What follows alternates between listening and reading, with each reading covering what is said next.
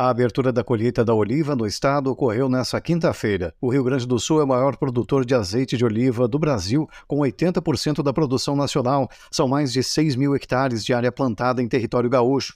A maior parte dos olivais está na metade sul do estado, onde as condições climáticas e o solo favorecem o cultivo.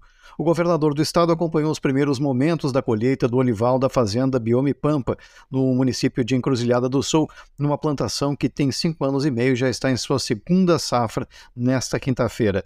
Eduardo Leite destacou o potencial econômico da olivicultura nos mais diversos setores. Eu gostaria de apenas agregar e destacar que, além de tudo, além do que significa de produção agrícola, no processamento, na industrialização, o que isso significa de emprego e de impacto econômico para o Estado, existe um aspecto na olivicultura e na produção dos azeites extra virgens, um aspecto adicional, um impacto adicional, que é o que nós estamos observando aqui. O cenário que proporciona, a paisagem que proporciona e o quanto que isso ativa um potencial turístico nas nossas regiões do estado em que há a produção de oliveiras, né, nas, na olivicultura. Já a indústria do azeite de oliva gaúcho conta com 17 fábricas e mais de 70 rótulos, muitos deles premiados já internacionalmente.